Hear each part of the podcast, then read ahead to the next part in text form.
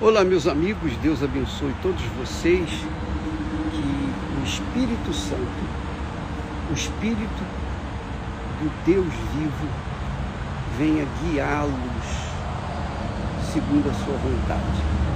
Bem, para que a grandeza de Deus possa se estabelecer dentro da sua vida, fazer morada dentro de você, fazer você o templo dele, a casa dele, a igreja dele, para que Deus possa habitar com você, então você, obviamente, você, como todos nós, tem que obedecer a sua voz, a sua palavra, se sujeitar a sua direção.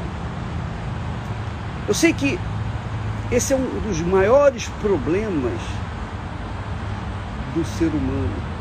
O ser humano nasceu para ser rebelde.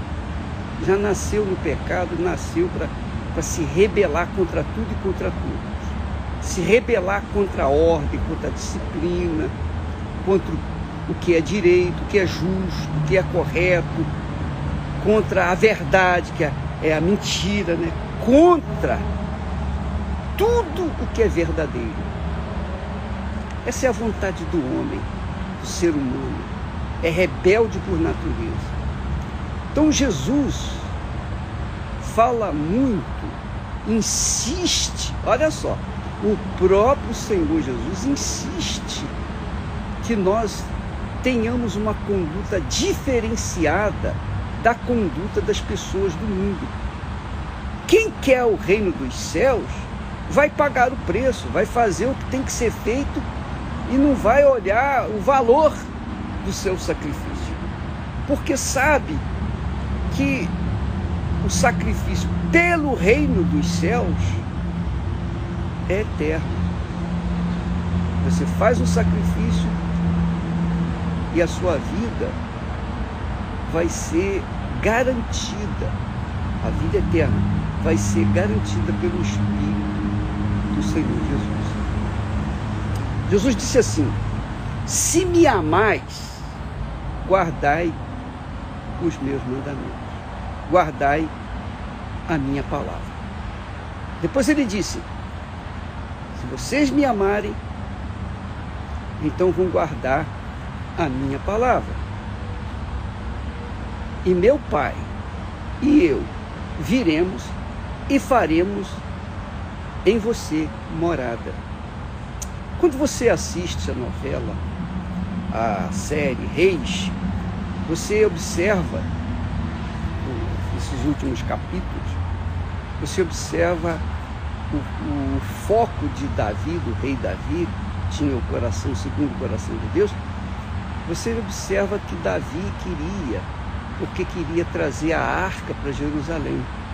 A arca representa Deus, é um símbolo, um tipo, uma representação de Deus entre o seu povo, o povo de Israel. Mas a arca simboliza o que?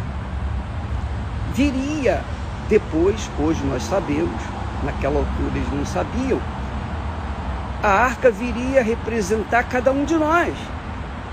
É isso aí. Pensa bem. Davi correu atrás para trazer a arca para Jerusalém, para que ali estivesse a presença de Deus e todos os povos pudessem chegar a Jerusalém. Mas quando Jesus veio, que maravilha! Jesus construiu a arca em cada um dos seus seguidores, em cada pessoa que o ama de verdade. Porque quem o ama não, é, não ama de coração assim, sentimento. Não ama como ama outras pessoas. Não ama como ama o dinheiro. Não ama como ama a família. Como ama o pai, como ama a mãe, como ama os filhos não ama como ama os seus sonhos, seus projetos pessoais. Não. O amor que Deus quer de cada um de nós, requer de cada um de nós, é algo extremamente glorioso, porque envolve a entrega, a dedicação, a obediência à sua voz, à sua palavra. Então ele disse: a quem me ama, guarda a minha palavra. Quer dizer, observa a minha palavra e segue. Quem não me ama, não vai dar a mínima para a minha palavra, mas quem me ama vai ouvir a minha voz, a minha palavra e vai seguir. Então, existem dois tipos de pessoas nesse mundo. Os que verdadeiramente amam ao Senhor Jesus e pagam o preço, sacrificam a vida por Ele, às vezes perde pai, perde mãe, perde filhos, perde marido, perde casamento, perde tudo por causa de Jesus. é assim mesmo. É a cruz que nós carregamos. Quem ama Jesus tem que fazer, tem que carregar a, sua cruz, quer dizer, pagar o preço para segui-lo dia após dia após dia. Porque Jesus é a verdade. Quem segue Jesus segue a verdade. E quem segue a verdade contraria os mentirosos, os que gostam da mentira, do engano. Então, para você seguir Jesus, Jesus disse: aquele que, aquele que quiser vir após mim, negue-se a si mesmo. Você tem que negar a sua, os seus achismos, você tem que negar as mentiras, você tem que andar, é, negar o mau caráter, você tem que negar as facilidades, os jeitinhos, o jeitinho brasileiro, por exemplo, você tem que negar. Primeira coisa. Segundo, tomar a sua cruz. Tomar a cruz é exatamente isso. Você começa a seguir Jesus, você vai contrariar primeiro os da sua própria casa. Vai sofrer por ele, vai sofrer por Jesus porque eles vão persegui-lo, vão odiá-lo, vão é, difamá-lo. Se você é aquela criatura que se sente ofendida porque alguém falou mal de você, e se você entregar a sua vida para Jesus, já era. Você vai gemer. Se você quiser ganhar ou herdar o reino dos céus, você tem que pagar o preço. Não tem jeito. E não interessa o que você acha ou deixa de achar, pensa ou deixa de pensar. Você tem que pensar como Deus pensa. Quem me ama, guarda a minha palavra. E o Pai e eu viremos e faremos nele morada. Você se torna uma arca. Você se torna a presença de Deus onde quer que você for. É por isso que Jesus disse também: quem crê em mim, como diz a Escritura, do seu interior fluirá rios de água. Aí, aí, amiga, fluirão rios de água viva.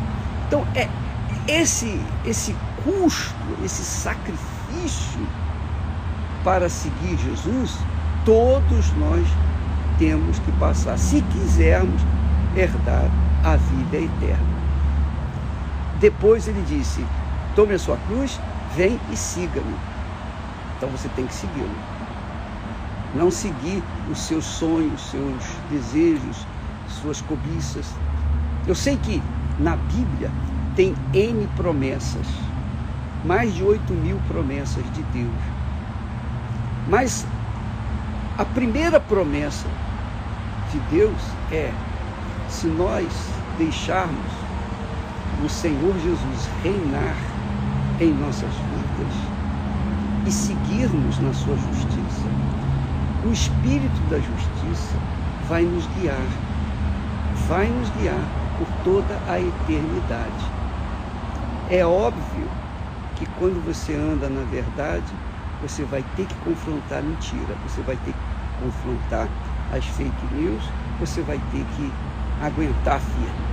Mas Deus não permite que você nem eu venha sofrer além do que nós podemos suportar.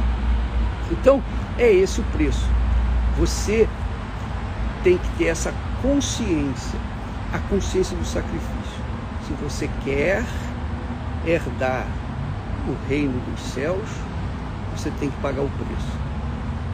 É duro, é difícil, é sacrifício, é, é, é e é. Mas É, é o que ele propõe para você, para mim, para todos nós. E cada um tem que decidir por si só. Então, os que querem herdar o reino dos céus, os que não querem ter a sua alma lançada no lago de fogo, enxofre, onde há choro e ranger de dentes, se você quer livrar sua alma do eterno, eterno sofrimento de fogo, então você tem que entregar a sua alma para Jesus e vivê-la de acordo com a sua palavra, obedecer. Então você tem que provar a si mesmo, você tem que provar que realmente é, para que então você possa alcançar aquilo que Deus tem prometido. Tá bom? Deus abençoe a todos vocês. Nós estamos vivendo é, os dias que antecedem o jejum de Daniel. O jejum, o jejum de Daniel é um sacrifício. Ah, mas o bispo, por favor, não me venha com conversa mole para boi dormir. Não me venha, não me venha trazer é, questionamentos que você já sabe qual é a resposta. Se você quiser fazer o jejum de Daniel, você vai ter que abrir mão do mundo, abrir mão das redes sociais, abrir mão do glamour das redes sociais. Você vai ter que abrir mão de si mesmo, das informações seculares, dos entretenimentos e colocar sua mente, sua alma, seu corpo, mergulhá-lo na palavra de Deus. Além disso, como prática, você vai fazer um bem ao seu próximo. O seu próximo. Quem é o seu próximo? Sua esposa, seu marido, seus filhos, seus pais, seu colega de trabalho. A, a pessoa que está mais próxima de você, você vai fazer um bem a ela. Você vai orar por ela. Você vai tratá-la com deferência. Você vai mudar o seu jeito de falar com ela. Você vai mudar a tonalidade da sua voz para se comunicar com ela, para que ela veja em você uma pessoa de Deus e ela possa então também ser tocada pelo Espírito Santo, tá bom? A partir do dia 25, jejum de Daniel. Deus abençoe a todos e até amanhã em nome de Jesus. Amém. Graças a Deus.